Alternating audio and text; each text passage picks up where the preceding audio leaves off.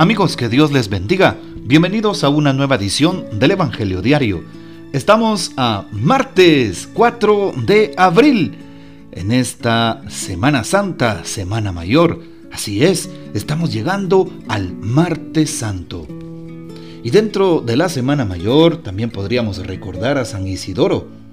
Nació en Sevilla, en España, hacia el año 556 fue discípulo y sucesor de su hermano San Leandro como obispo de Sevilla.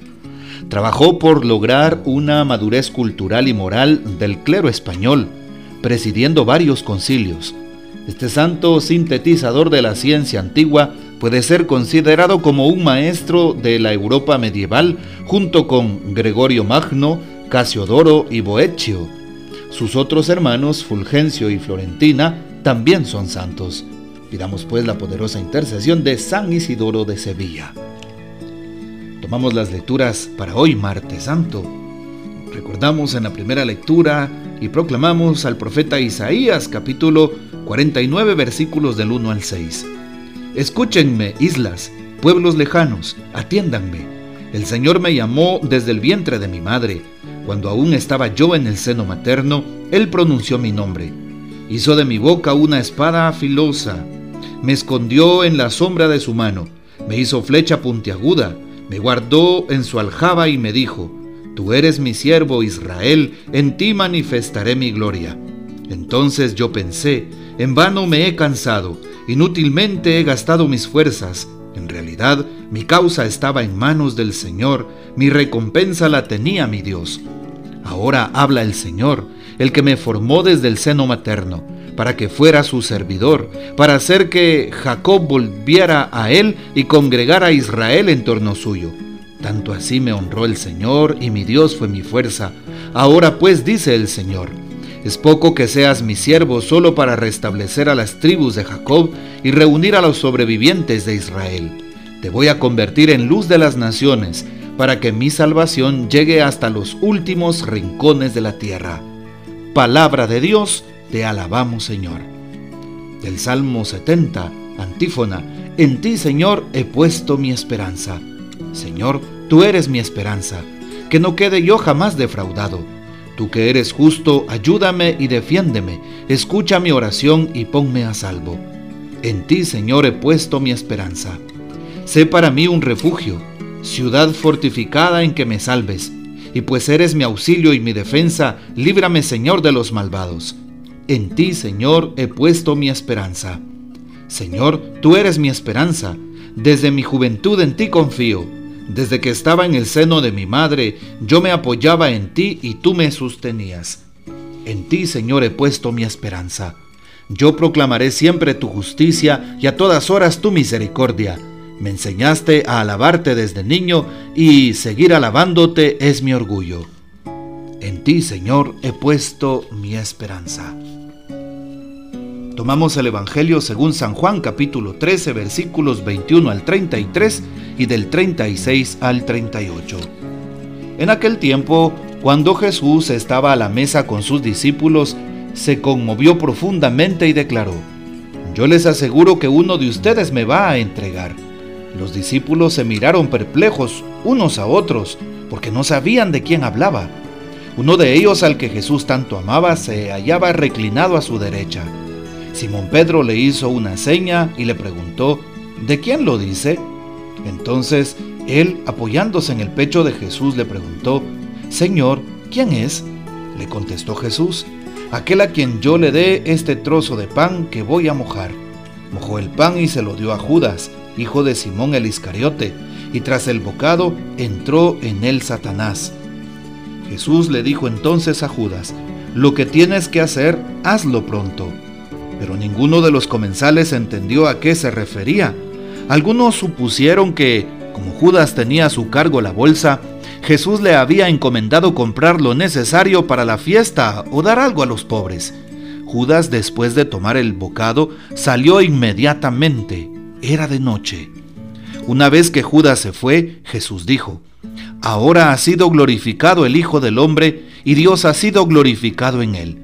Si Dios ha sido glorificado en él, también Dios lo glorificará en sí mismo y pronto lo glorificará. Hijitos, todavía estaré un poco con ustedes. Me buscarán, pero como les dije a los judíos, así se lo digo a ustedes ahora. A donde yo voy, ustedes no pueden ir. Simón Pedro le dijo, Señor, ¿a dónde vas? Jesús le respondió, A donde yo voy, no me puedes seguir ahora, me seguirás más tarde. Pedro replicó, Señor, ¿por qué no puedo seguirte ahora? Yo daré mi vida por ti. Jesús le contestó, ¿con qué darás tu vida por mí? Yo te aseguro que no cantará el gallo antes de que me hayas negado tres veces. Palabra del Señor, gloria a ti Señor Jesús. El profeta Isaías también nos muestra al siervo sufriente de Yahvé, que esta profecía se cumple en Jesús. De tal manera que en los últimos versículos de hoy, en la primera lectura, dice el Señor, te voy a convertir en luz de las naciones para que mi salvación llegue hasta los últimos rincones de la tierra. Y es lo que hace Jesús. Cuando Jesús resucita se convierte en la luz para el mundo, se convierte en la gracia. Le da la oportunidad de tener la gracia al mundo a través de los sacramentos, a través del perdón de la misericordia. Jesús con su resurrección disipa la oscuridad en la cual el mundo se encuentra. Así es, vence al pecado, vence a la muerte. Lo mismo nos pide hoy, que venzamos al pecado en nosotros, que seamos resucitados en él cada día. Para ello, recurramos a la confesión como un perdón de todos nuestros pecados. Recurramos también a la caridad con el prójimo. Recurramos a la periódica comunión en la Santa Eucaristía. Nos hemos dado cuenta cómo San Juan capítulo 13 nos presenta el contexto de la última cena. Y algo importante, si ayer se hablaba de los amigos de Jesús, de aquellos que están con Él, de aquellos que son de su mayor confianza, de aquellos que se lo entregan todo, como Marta lo hizo, le dio lo mejor que tenía. Y también, eh, pues, la familia de Betania, Marta, María y Lázaro, le dieron lo mejor que tenían, su tiempo, su casa, su hospedaje, su, su receptividad, todo. ¿verdad?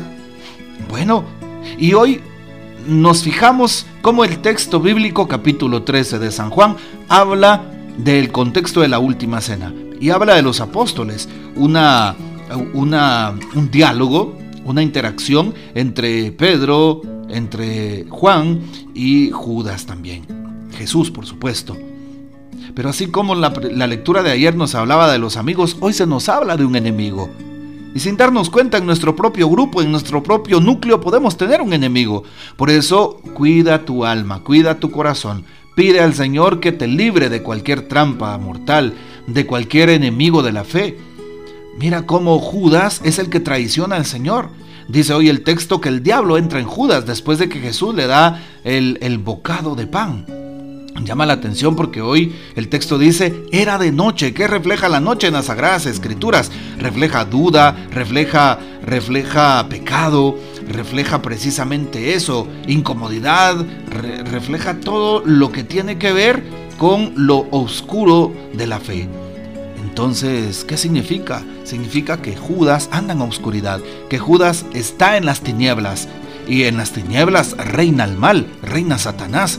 Por eso Judas va a hacer lo que le toca. ¿Y qué le toca a Judas?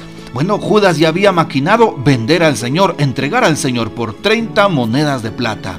Después Judas las devuelve porque se arrepiente y es muy tarde. Cuando mira a Jesús padecer, va y se ahorca. Qué cobardía la de Judas. ¿Por qué no pide perdón? ¿Por qué no se arrepiente de corazón?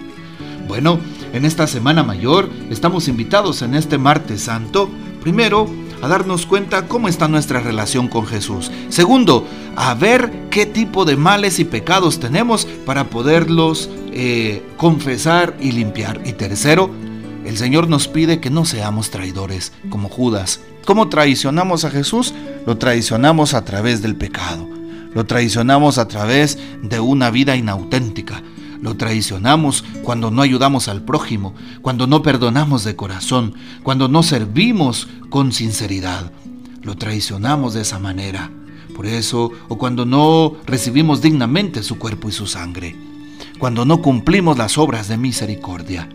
Bueno, pidámosle al Señor que en esta Semana Santa nos acerque a la fe y la fe nos acerque especialmente a la caridad con el prójimo, a la misericordia, nos acerque para tener un corazón sincero con los demás. Y de esa manera el Señor siga siendo glorificado a través de nuestras vidas. Hoy también es la Santa Misa Crismal en Catedral Metropolitana, sobre todo en Arquidiócesis de Santiago de Guatemala. El, señor obispo bendice los óleos de los catecúmenos, los enfermos y el Santo Crisma, que son utilizados durante el año para distintos sacramentos. Hoy renovamos promesas eh, sacerdotales cada uno de los que somos ordenados sacerdotes, así que les invito para que también nos recuerden en sus oraciones.